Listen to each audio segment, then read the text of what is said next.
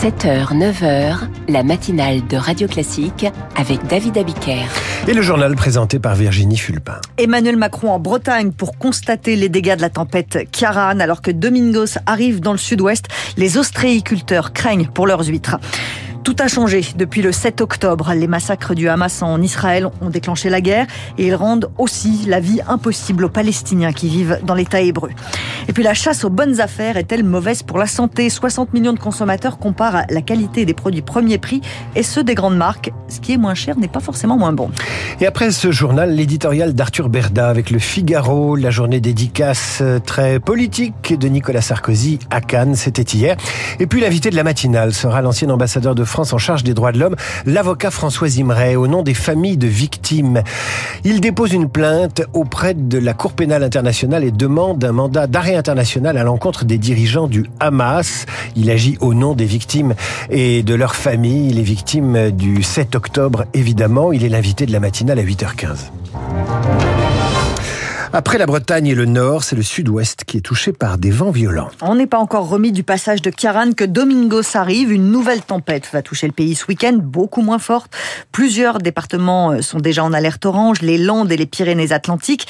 Dans le Sud-Ouest, c'est presque un rendez-vous hebdomadaire avec les vents à ligne à 15 jours, c'est ligne il y a une semaine et aujourd'hui dans le bassin d'Arcachon, les ostréiculteurs craignent de perdre leur culture, Lucie Dupressoir. Au sud du bassin d'Arcachon, cela fait deux semaines que les vents charrient du sable sur le parc à huîtres d'Alain. Ah, mais j'ai euh, un mètre de sable sur l'exploitation. Résultat, il est obligé de le retirer à la main. On enlève tous les jours ce qu'on peut, puis le lendemain, euh, c'est rebelote. Chaque coup de vent, on dort pas. J'ai la boule au ventre le matin. J'ai pas mangé pendant une semaine. On perd le feu à force. Car à deux mois des fêtes de fin d'année, ce sont au moins 5 tonnes d'huîtres qui sont enfouies sous le sable. J'ai perdu euh, un tiers du stock de Noël. Je vais être obligé de taper dans mon stock d'après Noël que j'avais prévu pour faire Noël.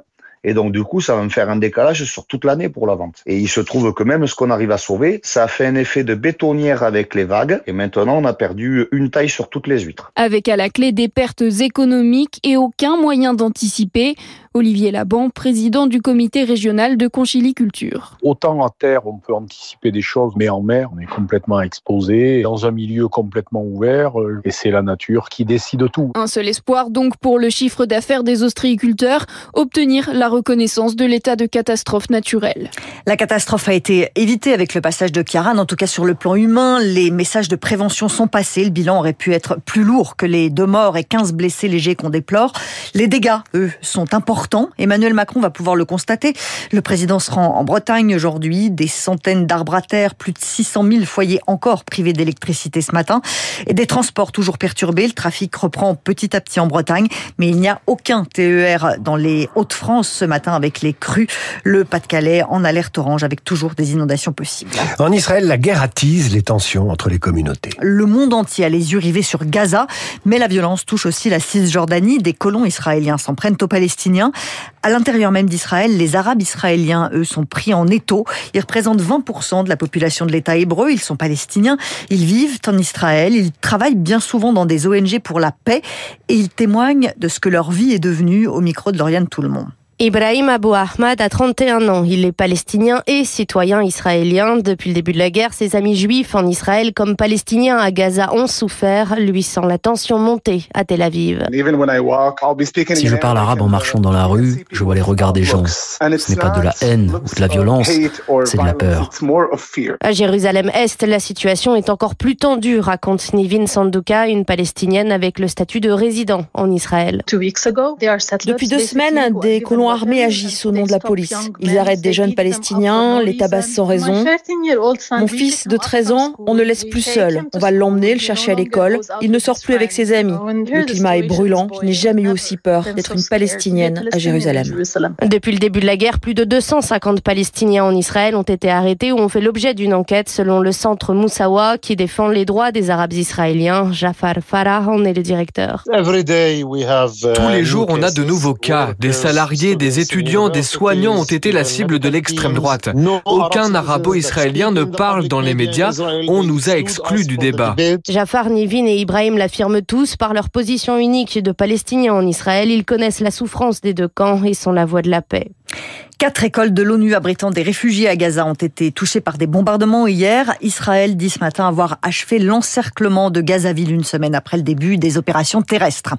Le chef de la diplomatie américaine arrive en Israël aujourd'hui et Anthony Blinken va demander des mesures concrètes pour épargner les civils palestiniens. Sébastien Lecornu, le ministre français de la Défense, était lui au Liban hier et il a rappelé le devoir moral de protéger les civils. Le Liban, va y prêter une attention particulière. Le chef du Hezbollah va prendre la parole aujourd'hui aujourd'hui pour dire si la milice chiite s'engage totalement dans le conflit. Avec l'inflation, de plus en plus de Français achètent des produits premier prix. leurs ventes ont augmenté de 20% depuis le début de l'année avec une question. Est-ce que ces produits moins chers sont forcément moins bons? Le magazine 60 millions de consommateurs s'est penché sur la question et vous allez être surpris par les résultats des tests. Dans la moitié des cas, les premiers prix des distributeurs sont meilleurs que ceux des grandes marques. C'est ce qu'explique Sophie Kwan, elle est rédactrice en chef adjointe du magazine. Ce qui est particulièrement intéressant, c'est ce qu'on appelle les produits bruts, donc euh, les céréales, le sucre, le sel, euh, ces produits qui sont peu transformés ou pas du tout transformés. Niveau prix, on aura un prix 40 à 50% moins cher qu'une grande marque. Et au niveau composition, c'est quasiment la même composition que la grande marque. Sophie Kwan avec Céline Cajoulis. En revanche, pour les produits transformés, il vaut mieux éviter les premiers prix. Ceux des grandes marques sont meilleurs. Mamie, on joue à la Wii. Le plus grand rendez-vous euh, des amateurs de jeux vidéo a lieu cette semaine, le Paris Games Week, avec entre autres un tournoi de e-bowling pour les seniors. L'association Silver Geek se rend dans les maisons de retraite pour apprendre aux aînés à jouer au bowling virtuel. Les meilleurs s'affrontent pour le titre de champion de France. La finale, c'est aujourd'hui. Nina Droff a assisté au tour précédent. D'un coup de manette habile, Janine, 97 ans, voit valser les quilles affichées à l'écran pour le plus grand plaisir du public. Les deux binômes concurrents enchaînent les strikes, les. Le niveau est très haut, le résultat de nombreux entraînements au sein de leur maison de retraite respective.